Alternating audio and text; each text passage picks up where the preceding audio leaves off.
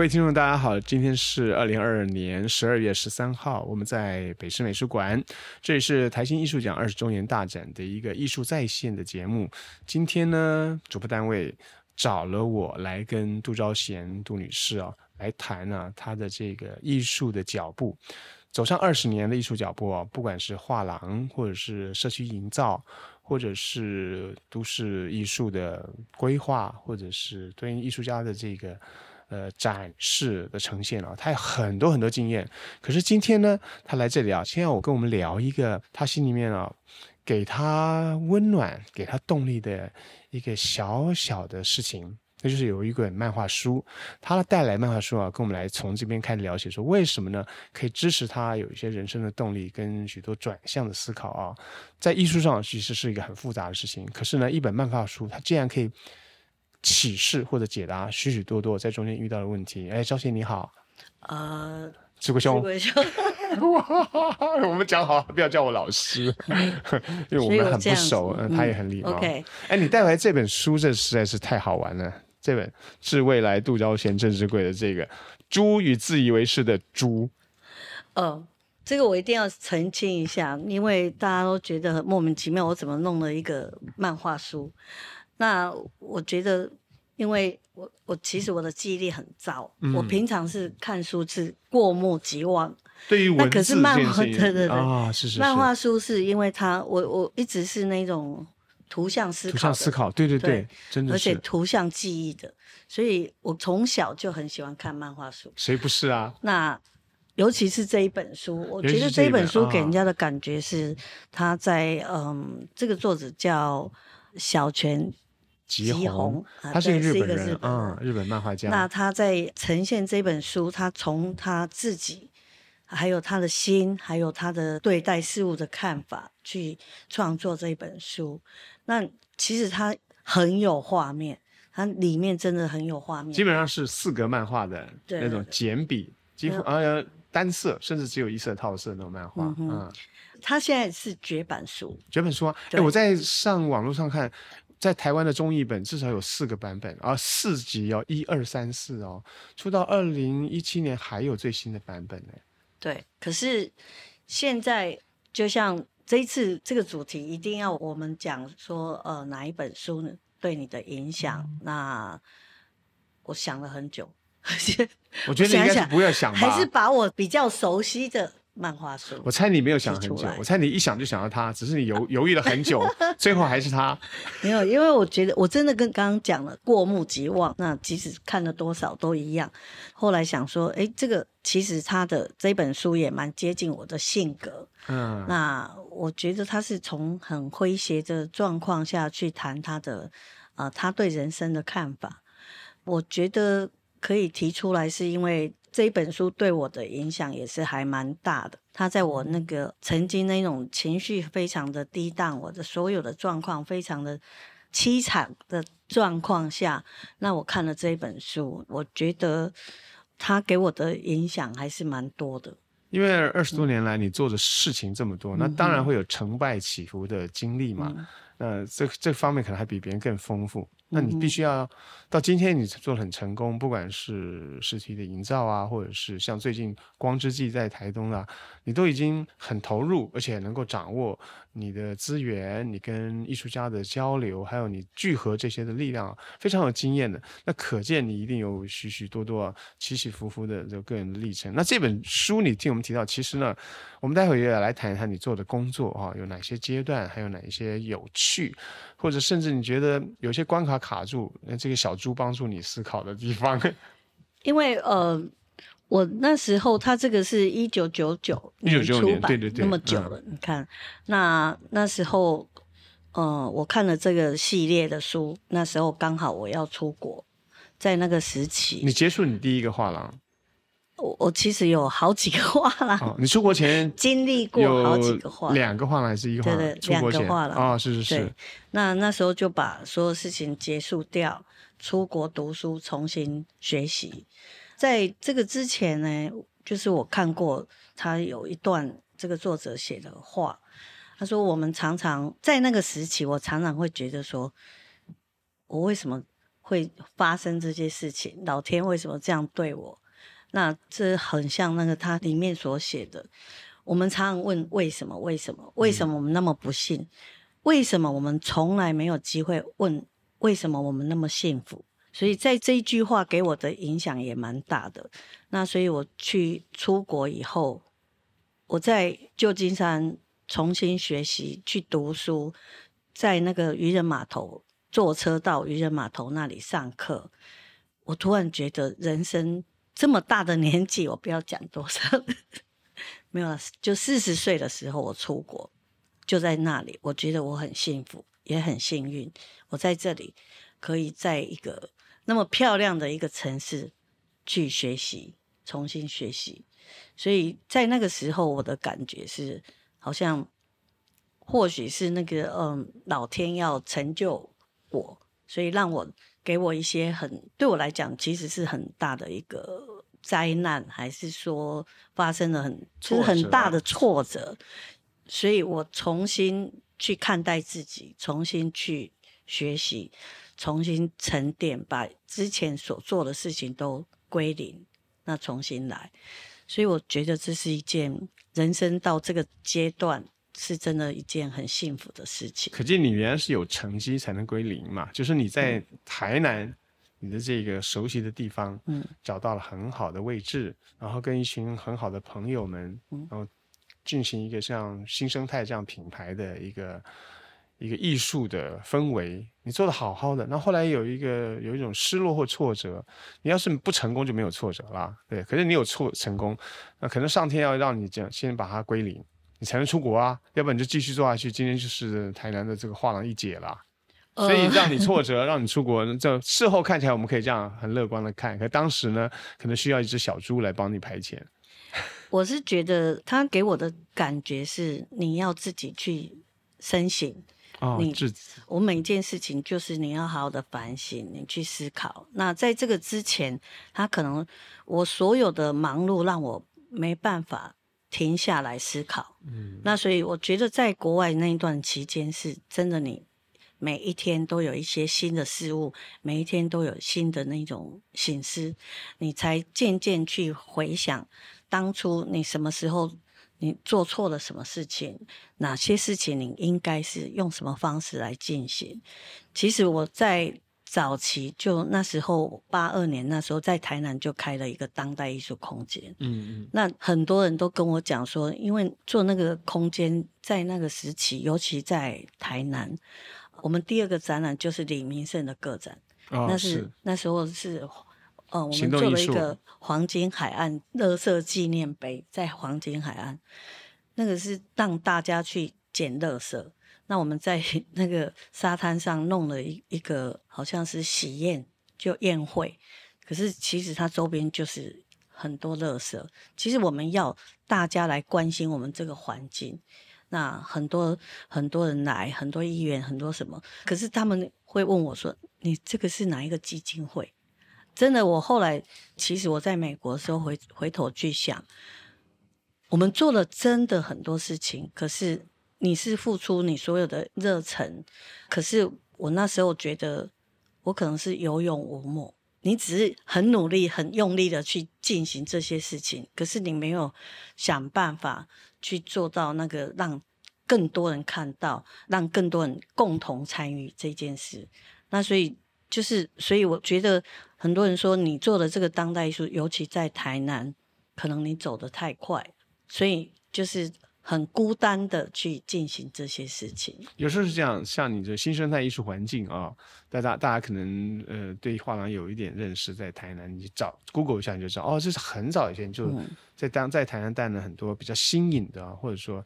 我们不能讲前卫，就是比较新颖的念头做法啊。它不只是单独的展示艺术而已，它还有一些活动，还有跟社区之间有一些互动。其实赵权很早就在想这个事情，他一直以来也做，也做的大概都是这样类似的事情。最后他可以造街呀，啊，他可以做办这个，呃，光是光为主题的祭典呐。所以，所以它不是一个单纯的艺术经济或者艺术展示或者艺术买卖。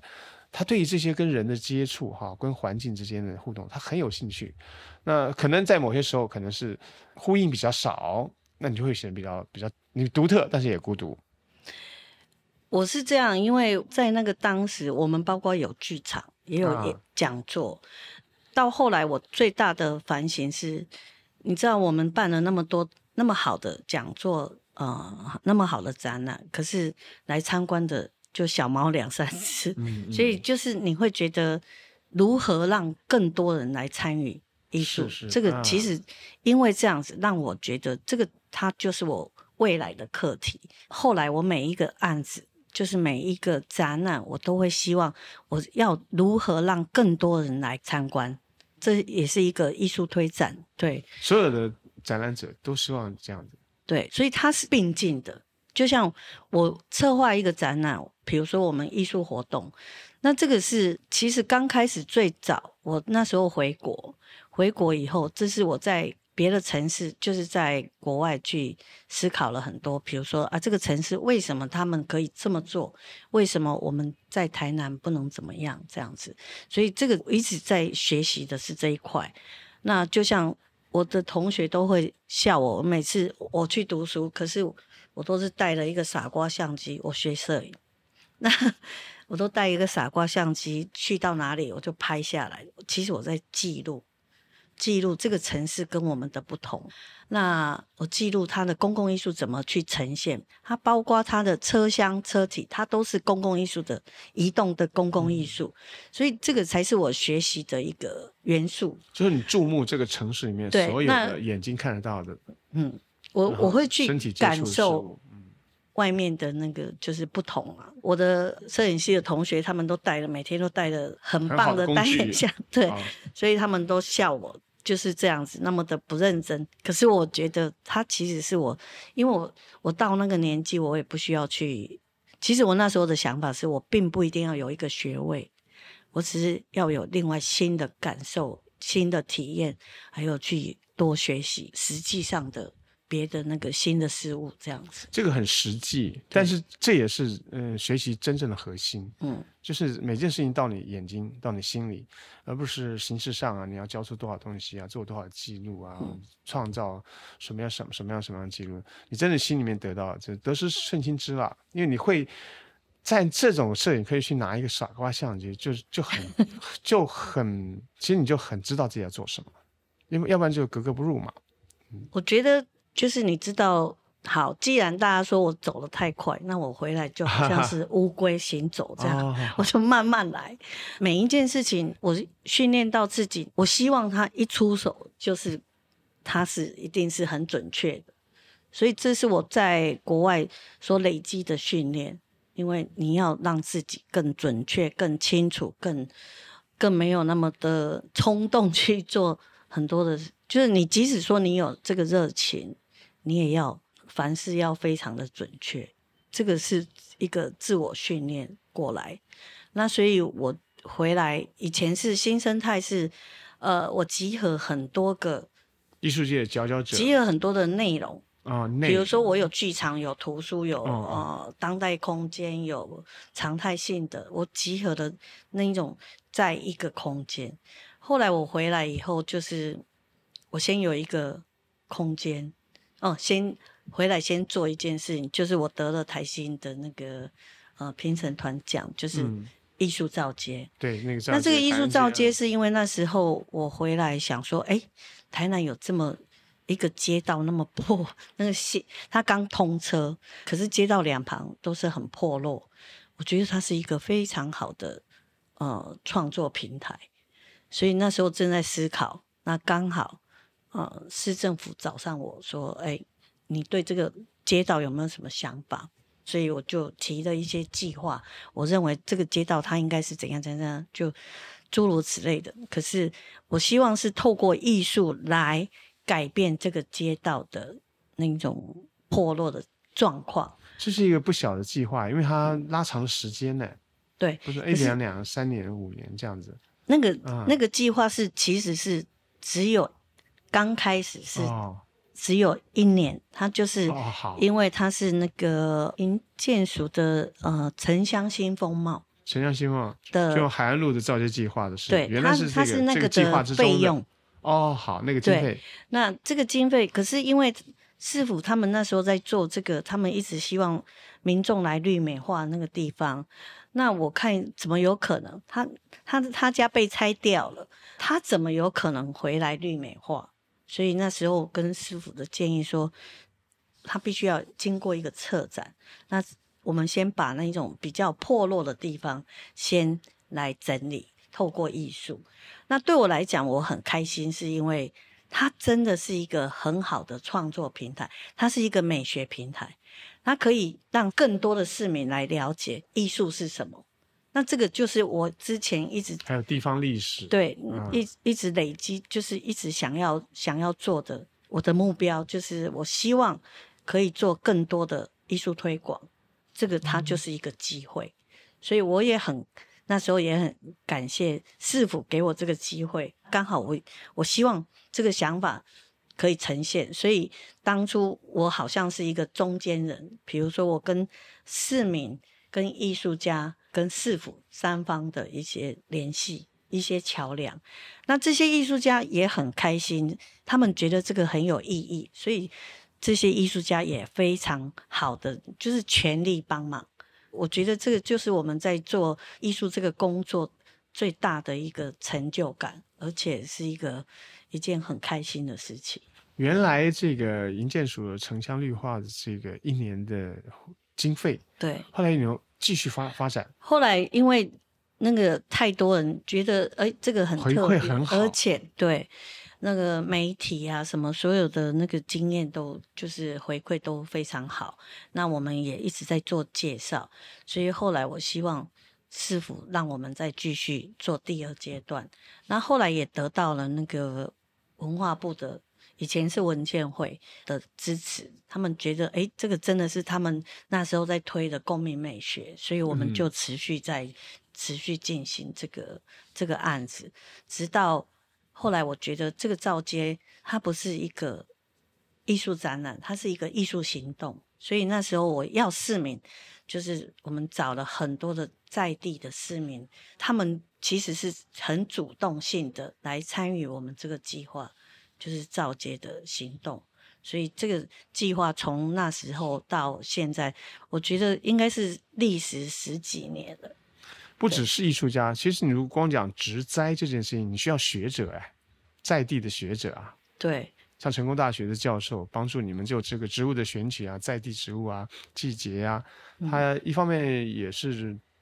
就植物学的知识，一方面还有美感啊。其实，在那个呃，我们在做那个艺术造街的时候，我也找了成大很多的教授。刚开始的时候，我是跟都计系的教授就跟他讨论。都市计划的教授。对，因为其实我常常在笑说我是混成大，我是去那边，我是我没办法读成大，可是我常我认识了很多成大都计系的教授啊，建筑系的教授啊什么，所以常常去那边很多的学习。其实他们也成立了一个二十一世纪都市发展协会，那我是他们的执行长，所以我认识了很多的那个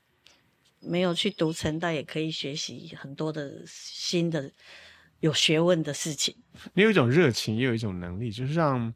不同领域的这个专注他们领域那些人呢，能够碰在一起，因为这些人他们专注在这里，你有植物学家、建筑学家跟艺术家哈，要怎么样才能够碰在一起？而且同样做一件事情，最主要是在地营建、社区文化这件事情，哎，大家都觉得跟我有关系了，嗯，而且所以你才会超过十年嘛。我觉得是因为基本上我是在地的台南人啊，是啊，这当然，这当然，对台南的一些。就像这个街区，其实我家也是那附近，可是不是在那个海岸路本身，就是跟他们讨讨论是这个街区，只要透过艺术，或许可以怎么样怎么样的。那跟那些屋主协商，那这个东西其实是我那时候感觉，我好像就是邻家的什么的，大家彼此不会有什么。他不是一个从外力介入的新的计划，你就是在地人嘛，你找他们谈的事情。比如说，甚至他们还有还有跟那个神农街交错的地方，好像他的这个感觉哦，他也延伸出去了。对，神农街那时候是我们台南的八大老老街之一，对对对，所以我们在那个时候也是同时在介绍这些事情。中药行老老老店铺啊，那种感觉哈，其实呢，稍作调整或者。调整，不一定要加或减什么东西，它就可以跟现代这个事情啊有一个节奏上的呼应。还有就是因为呃，你也是希望他艺术走进生活，那所以它其实是一个一个公这个说来容易耶，但是要很很巧妙地走进去。说来容易，嗯大家都这么说。我们都很努力的在嗯做这一块。我觉得，就像我们现在做的这些呈现，那么多的艺术家，他们在各方面的一些成长，还有一些努力，他就是为了我们，让我们这个世界更好。我觉得有两个指标。我是一个外地人，如果说外地人呢，上网啊，或听朋友说，或台南本地说，哎，来我们台南玩，有一条街很有趣，外地人看说，哎，原来台南这么活泼，这么缤纷啊，这么样，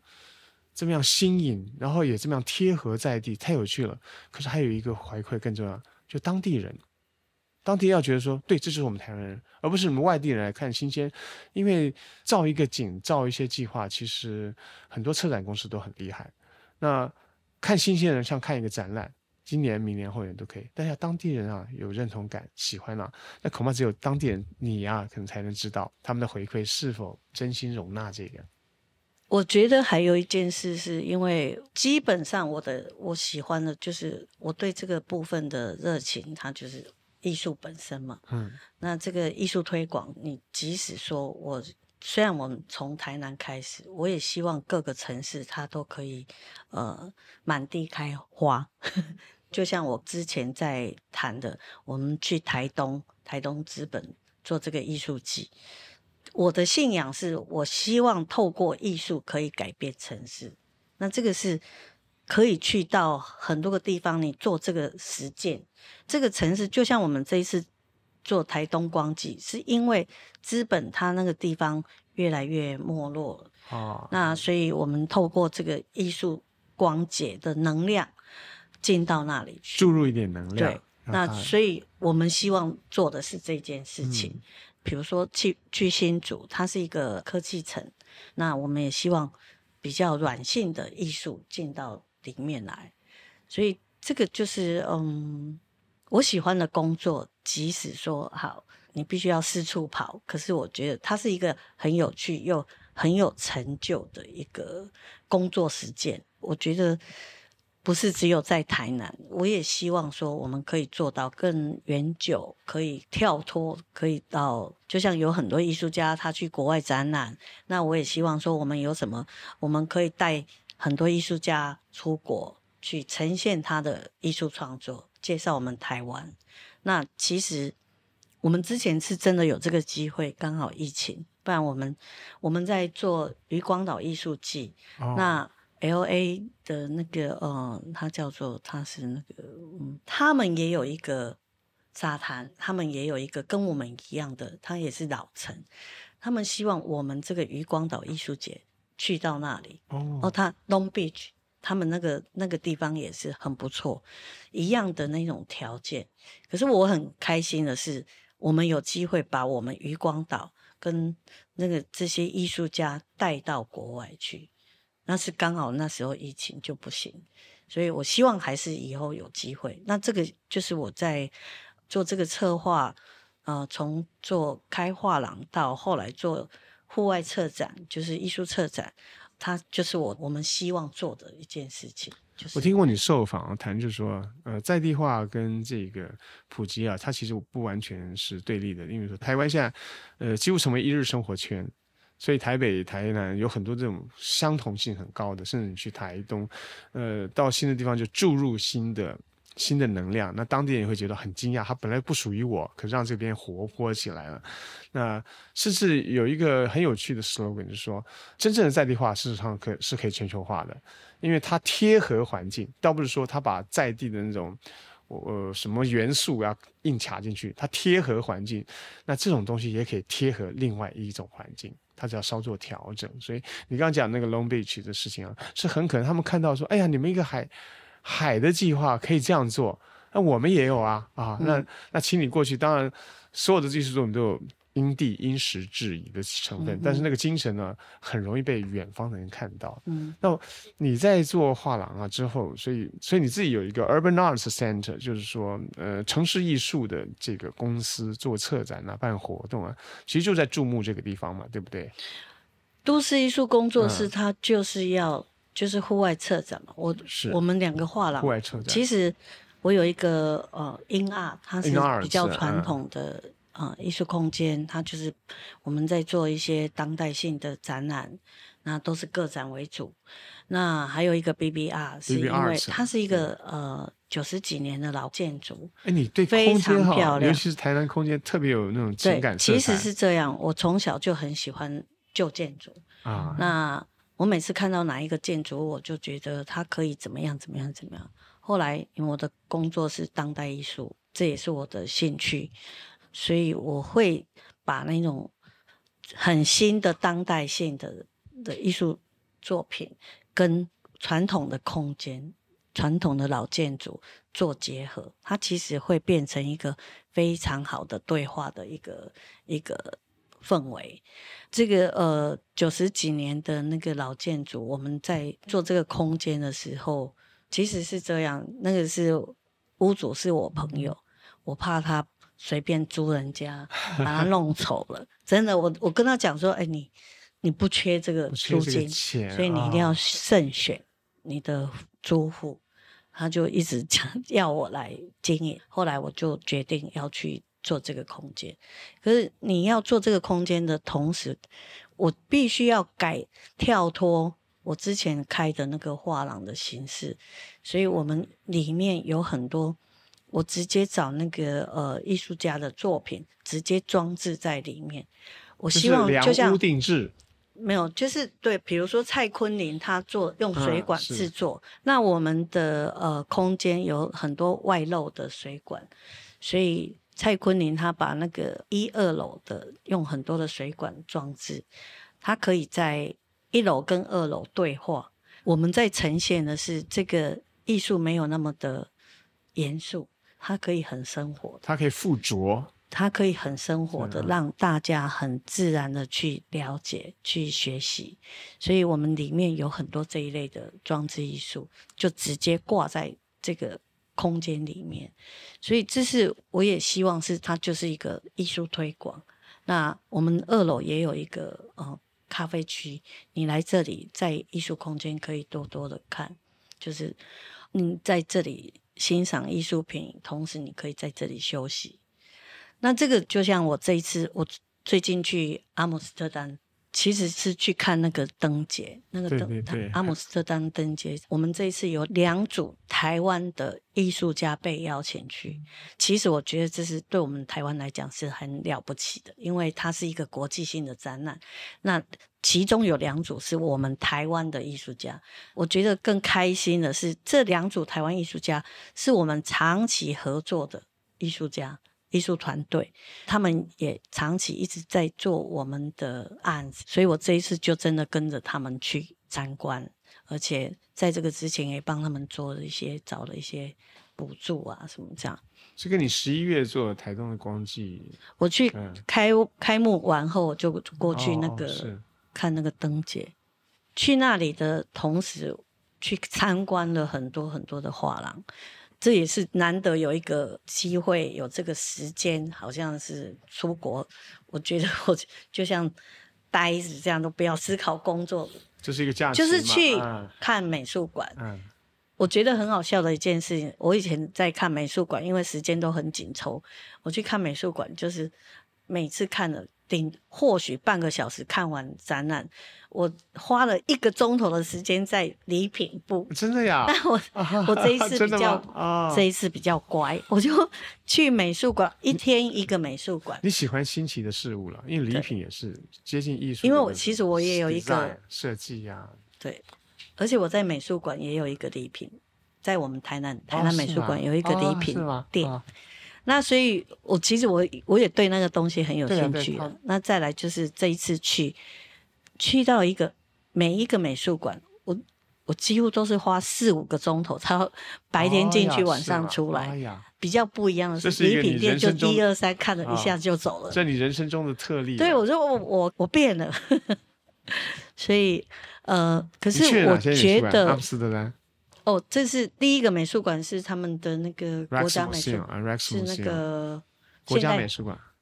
啊，现在第一厅是现代美术馆，Rex Museum，嗯，市立美术馆，还对市立那个那个你都知道，漂亮的那个，那像一个像一个浴缸一样的啊，对对对对，白色的啊，好大，晚上开到八点钟那个灯好漂亮，而且里面的空间也很厉害，它有个电扶梯高到四层楼这样，一一贯贯穿的，我们还在下面走走来走上，其实果然你们会欣赏，你看我，真的很厉害，再来就是。我我就说，我一进去第一天就去看了四个多钟头，那再来就是另外，我们后来又去了鹿特丹，它最新的美术馆。那个，因为我对建筑很有兴趣，就像鹿特丹，它有一个菜市场，然后那菜也是相当有市场好棒。对，然后就是 NVRDV 做的。我说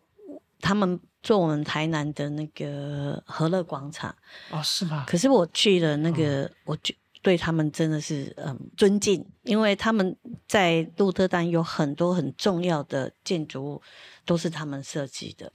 那这个菜市场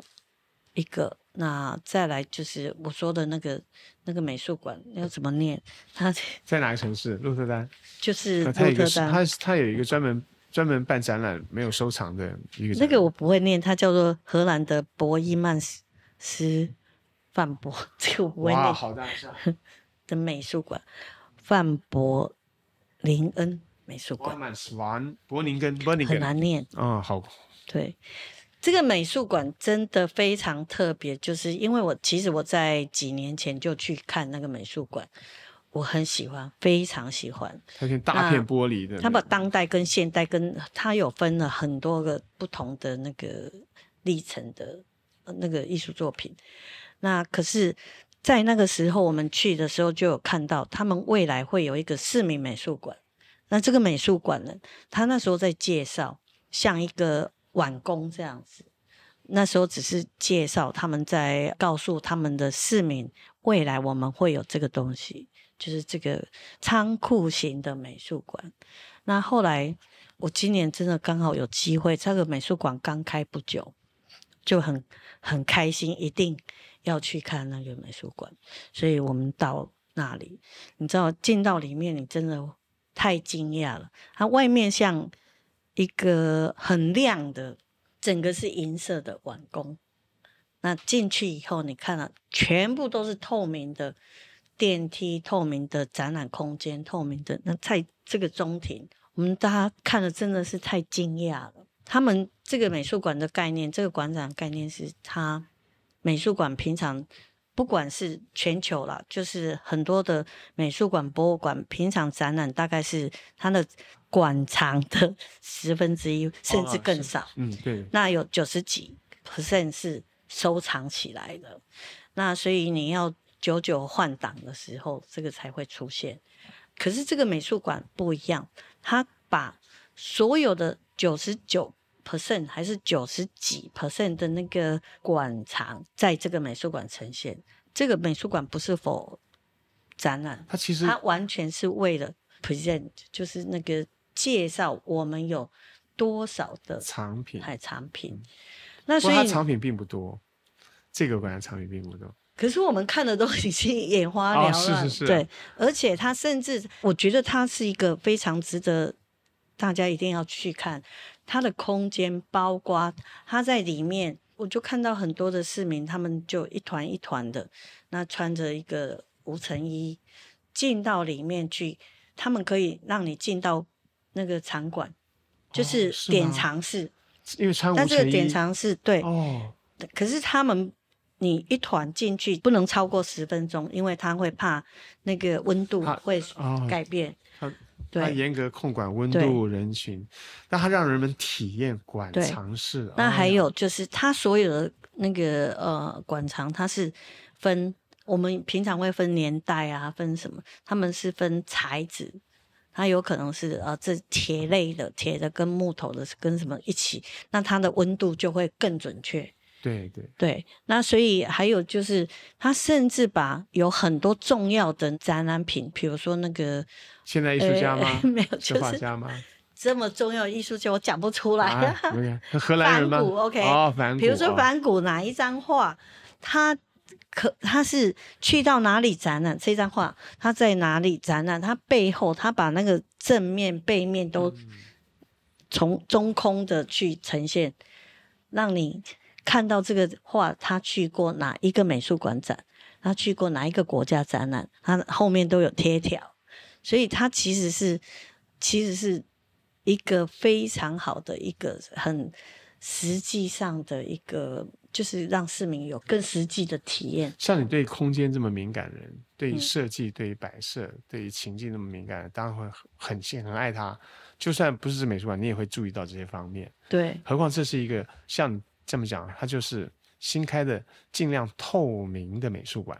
甚至透明到你可以到储画室穿五层衣去观赏。对画作背面的 provenance 就是那个展览历程，它都可以让大家看到。本来这个东西通常都不展示，也不需要对一般，可是它可以满足大家的的了解，大家的知识，大家的对这个所有美术馆运作跟流程啊，这这的确是一个尽量透明的美术馆。还有最重要的是，它有十三处，它把一些很重要的馆藏，那个直接，它像十三处是都是透明的玻璃，对，那作品在里面，你可以在电梯上，还是在那个楼梯，你在走楼梯，它放在中庭，那你走楼梯，你可以看到三百六十度的作品，那因为它尽量透甚至，你可以从下面看上，它哎全部都透明。太好太好。你真的会看得很感动。我觉得今天他，我认为它是一个非常好的市民的学习的一个非常非常好的一个美学平台，就是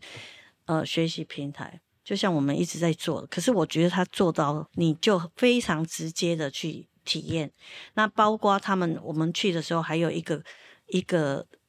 区块是他们正在布展。那布展是他们，比如说他要呈现，呃，哪一个时期的那个，好像是雕塑还是怎样，他们也让你看我怎么去布展，我怎么量这个空间，它全部都在一个透明的状况下，你可以走进去，你可以走进去看他们在讨论啊，他们在在量这个嗯这个作品啊，量空间啊什么那些，就是工作流程啊，对它构整个它成型的历程，让大家都看到。对它实际操作你可以看到。所以人们不只是看到 object dark，就是 art object，人们看到嗯 artwork 或者 work in art，、对啊，就是工作历程也是艺术，也属于艺术。那大家很好奇，永远都不会发问，也问不了。现在让我们看到，其实你当当一个策展人，当然会注意到这边非常敏感，而他们却呈现了这个。对，可是我觉得它就是一种学习。我觉嗯得真的大家有机会可以去看，因为从空间啊、它的意义、它的方式、它的那个，甚至在顶楼，它有一个很好的餐厅，它周边它有那个嗯，你可以看到三百六十度的风景。那所以我觉得是一个非常，还有还有一个特色，就是因为它是非常亮的，好像不锈钢的那个外观。可是呢，因为这个外观，因为不锈钢会，比如说阳光啊，还是灯光照射会反射，那那个它的因为因为天光或者灯光，它也会对，可是它的特色是在有好几个地方，它那个窗户它会变成雾面的，就是它对面可能是反射到对面，所以它用点呀状的方式让它不要让对面的建筑得到一个太过强烈的反对射，因为它是像金属的外表，可在里头是透明的。对，所以我觉得这个是他们所有的在国外你，你看到他们的细节，真的是很，我觉得是很感动的一件事情。对空间敏感、对对建筑敏感的人就会看到这个地方，而且大为激赏，每一个细节哈，那身处其境的那种情境的感受。对，尤其是我一直希望的是艺术推广在做这个，就是这个这个工作，你看到了这个，你觉得他们真的是，它这个是全球第一的市民美术馆，它里面它就是呈现馆藏的一个美术馆，我觉得这是一个很好的特色。嗯很棒哎，就 是你这个出国哈带艺术分家享，分享，尤其是我们就讲回来你的今年那个光之季啊，其实啊，能够去到台东的人当然能够领略，但是呢，其实每我们有有有灯节，我们有有到处有这种关于灯的这种城市的家具的照明啊，或者是夜晚的特色啊。那办一个祭，办一个光之祭哦，在台东这个地方，你刚刚说先要让这个地方注入能量，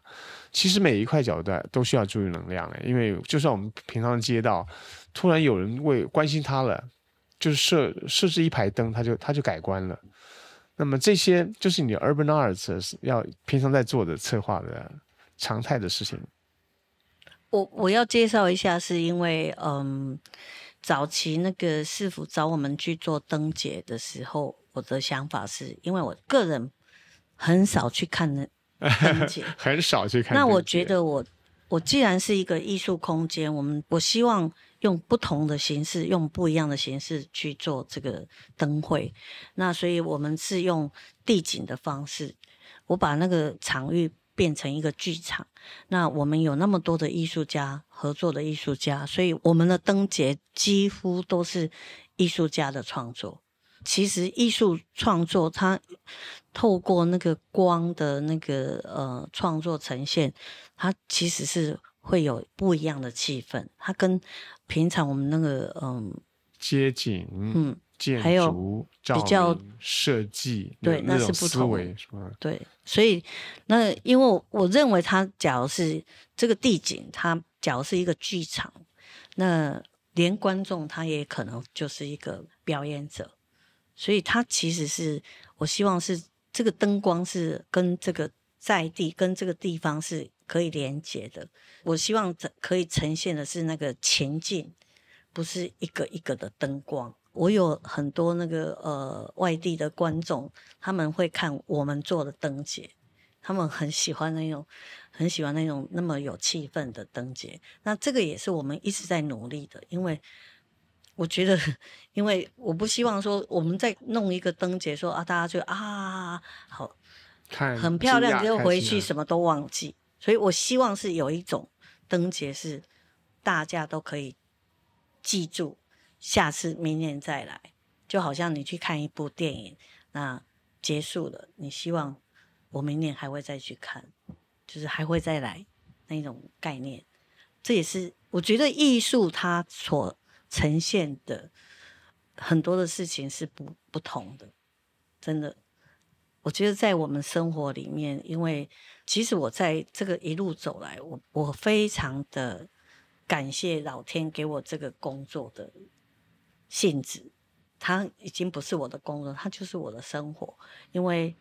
我觉得艺术真的是让你很 很有感觉，我不知道怎么讲，就是我很开心，我能做了这个工作。或者我做一个假设，我们希望办灯节的人，为都市照明的人，希望他是个建筑家，希望希望他是个艺术家，希望他是个文史工作者，集于一身，希望他也有科技上面的能力。可是如果不能的话，希望有这么一个人，把他们找在一起，让他们互相协助对方，或者身兼二职、三职者可以共同为一起做事情。所以，当懂科技的人、懂得建筑、懂得景观的人，他有艺术性，他有艺术构想的人，他也需要这样的背景知识，或者他呢，要常常跑成大的建筑系，找那些教授。就所以说，这样的人可能就是策展人。因为他可以结合不同的资源，找到不同的人，而他有想法，他看过许多美好的事物、美好的情境、美好的建筑，还有美好的效果。其实呢，你做的大概就是接近这样子，因为你喜欢跑，你喜欢看，你对于老房子有情感，你对于新的建筑，哎，有敏锐的那种探测。那么这就是你的 urban art。其实呢，我觉得你在做的活动加起来，给我这么一个感觉。我是觉得，因为我一直有从小就很有好奇心。那我刚刚说的那个那一本书，他什么事情他都问为什么？猪以自以为是的猪。那我什么事都问为什么？我也是，我常常问为什么你怎样？为什么他要怎样？我觉得这个为什么常常在我的，我好像是我的口头语。可是我会去寻找他为什么这个背后的原因。所以或许他也是我成长的一种嗯方式，就大概是这样，我觉得是这样。那还有一点就是因为我觉得艺术它。它假如是在呃我们的生活里面，那就包括设计，包括什么，它都是跟艺术有关的，所以它是一个综合性的一个，好像自然长成。我希望更多人来参与，更多人渐渐去理解，那这个社会可以更漂亮、更漂亮。对，我觉得是更亮眼、嗯，更有趣的。嗯，最重要是这样。这招贤很有趣，他做的事情这么多，你不问他，你还不知道他要他要讲哪里去。他的画廊，他的我刚刚你刚刚在讲说，我们找那个植栽，嗯，还有一件事，我觉得我们在台南哦，种了好几千棵凤凰树，嗯，一千棵凤凰，那凤凰一千，那时候我我们的名字叫凤凰一千，其实是种很多千棵，是因为那时候凤凰树就是。我们台南有一些重要地方，凤凰树死掉，那那就在成功大学毕业典礼的时候，凤凰树是很有名啊。对，它是我们的市花，市花是是是市树。那所以我们我们那个协会就是我们的执行长、理事长啊，他就想说，那我们来种树，就后来口号就是凤凰一千。我们就很棒，想办法种一千棵凤凰树，结果超过。那那时候，对，那时候我们就找了成大，因为那些都是成大老师。那成大老师就是有做景观的老师，就规划从台南市进到台南市，跟台南市的重要的地方，它的民生绿园。那再来就是成大附近，还有运河啊，还有市府。周边全部都种凤凰树，那我就四处去去找钱。那那时候，甚至那个，因为我们一直在讲要种凤凰树，结果我们接到一通电话，很好笑，就是哪一个地方在那个在杀杀了一棵凤凰树，为了他们的空间，为了他们要办喜宴，他们杀了凤凰树，所以我就哇，对这个打击，所以我就去。做了一件事情，我去警察局报警，说有人杀了凤凰树，要寻找这个杀凤凰树的人。那后来也找了艺术家张永春，他带我们游行，你知道吗？他就是穿那个他的那个呃行动艺术的衣服，就披着那个那个衣服，那带了一群舞者。在整个街道 游行，那我又去找了凤凰车队，都是跟凤凰有关。那还有成大一些教授就开始跟我们一起游行。凤凰车是凤凰旅行社的车队吗？不是，凤凰车车行啊，车队就是那个计程车叫凤凰哦，是吗？真的有凤凰车队是，是在我们台南。OK，所以就。做了这个事情，那那时候新闻报道也非常大，吉凶就 通缉的去那寻找寻啊，对哦，对，没有对寻找那个寻找那个什么什么的，对。那其实我觉得这真的很有趣，是因为这个游行，因为的行动艺术，让这个整个画面、整个新闻出来了，更多人来关心这个地方。我们也去找农委会，也写信给什么省长谁谁谁去跟他们要钱，去找了很多市民，每一个人捐两千块，就是要种这一千棵凤凰树。我觉得这是一个到后来十年以后，我看到了台南市政。有一天我真的开车经过，常常经过，只是有一天我看到满满的凤凰花。我觉得很感动。那时候我们在讲十年种树，原来是这么来的。因为我们从树苗种到现在，整个市政府周边、运河周边都是凤凰花。我觉得这是一个让你会有那种感动、自我感动的那种情绪。那时候是这样子，一点一滴这样做起来。所以我觉得树苗哎，你看，对，我们用树苗开始。那时候甚至有人说：“你为什么不用大树？你用树苗，你根本是骗人的，随便动弄。”可是因为植物专家告诉我们，你要它长大，你一定要要从树苗开始我们不是适随便种种土地，就哦是 不是随便种种，所以我们要用树苗让它长成大树，用树苗也有特别的意义。没有它才能成长，它这样成长，那个会越来比较比较真的就是市民种也出了力气，出了心愿，出了对。心，种下这个苗，这更有意义，对，而且是完整的意义啊、你们你们这这是太成功了，嗯，而且以一种游行啊，让大家参与的方式啊，它没有变成是非的那么强烈的问题，它唤起大家的热情。还没讲完。我后来看到那个吴玛丽老师，他是我的老师，他翻译了一本那个《亮慧形貌》那一本书里面，它里面有讲那个 boys 那个德国的一个他种了七千棵橡树在一个城市里面，对，那他为了什么？为了这个城市降温，他在很多个地方，就是这个城市很多个地方就卡塞尔，他是那个第一届卡塞尔嗯。展、文界大展的时候，他就有一个叫种树计划，七千棵，所以我后来觉得，哎，那我们因为那是后来，我后来觉得说，哦，那我们以前种一千棵，不止一千棵，哦我们以前也在做这一件事情。嗯，那是不小心在做这件事，是因为我们的热情，因为我们希望恢复那个呃台南市的那个意向，所以我们做了这件事情。虽然我不是艺术家，可是我觉得我也像一个艺术创作这样子，他其实 Boys 做这他也是一个创作，他他是艺术家身份，但他其实呃，也就是说我在雕刻这个社会，对，雕塑社会，其实也就是社区营造，用什么名称只是不一样，就是让大家突然会发现这个事情跟我有关，我可以得到益处，而且种树这件事情很有意义。所以后来我是觉得这个是我后来觉得我也在做这件事情。那其实最近那个德国文件大展嘛，啊那个是吴玛丽老师她有去，啊，再去德国。他们现在因为那些树也都长大了，那长大。他们现在在做一件事情，他们也出了一本书。你怎么去观看这个城市？全部走那条那些树的道路，他种的那些树的橡树，对，嗯那那些橡树的道路，他做了一个展览，就之前之后，在还没种树的状况跟现在的状况，好动人哦。好对真的我听我听到就那个，因为他全部都德文了，所以我们在想说，那个玛丽老师说他会带回来，可能过几天要跟他见面，所以这个是我觉得是艺术行动，它可以带来整个社会、整个那个城市的一些不同。参与一些变化。就像这一次，我们最近有一个渔光岛艺术季，嗯